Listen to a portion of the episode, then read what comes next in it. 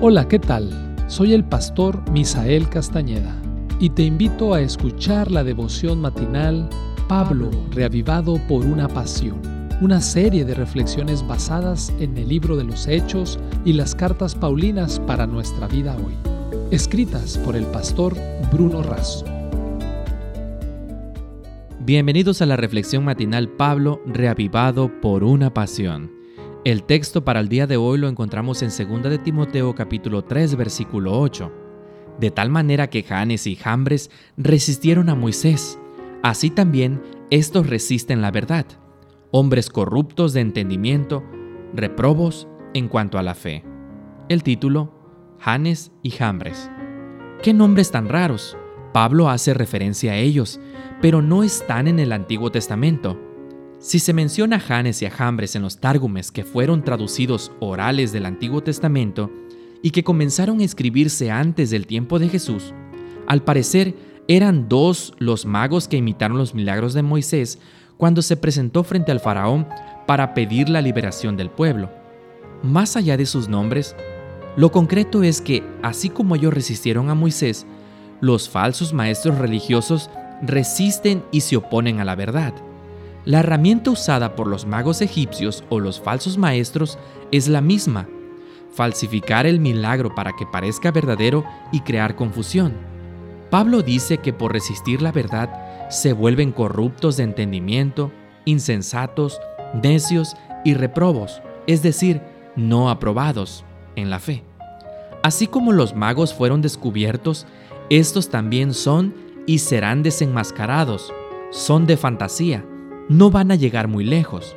Esta estrategia del diablo resulta ventajosa para el pecador porque generalmente prefiere el engaño que los tranquiliza antes que la verdad que los incomoda.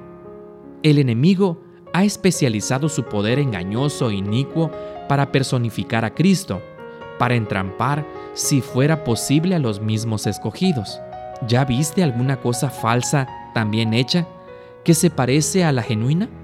Elena de White nos pregunta y desafía, hermanos, predicad la palabra y no inventéis al pueblo a que ponga su fe en cosas inciertas o a que afirme su confianza en el instrumento humano. Tengo instrucciones del Señor.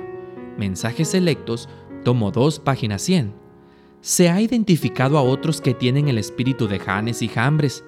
Quería pedirte que te mantengas siempre defendiendo la verdad pero que lo hagas con el espíritu adecuado, ya que el espíritu de Cristo nos llevará a odiar el pecado mientras que estemos dispuestos a realizar cualquier sacrificio para salvar al pecador.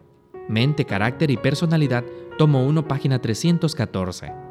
Si actitudes como las de Janes y Jambres están en tu corazón, es hora de postrarte arrepentido y tener una experiencia nueva con Jesús.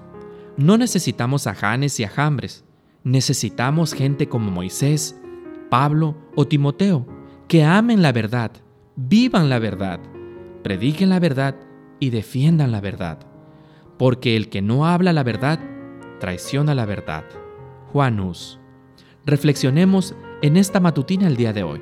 Pongámosla en práctica y seamos bendecidos por nuestro Dios. Esta fue la reflexión del día de hoy. Que Dios te bendiga.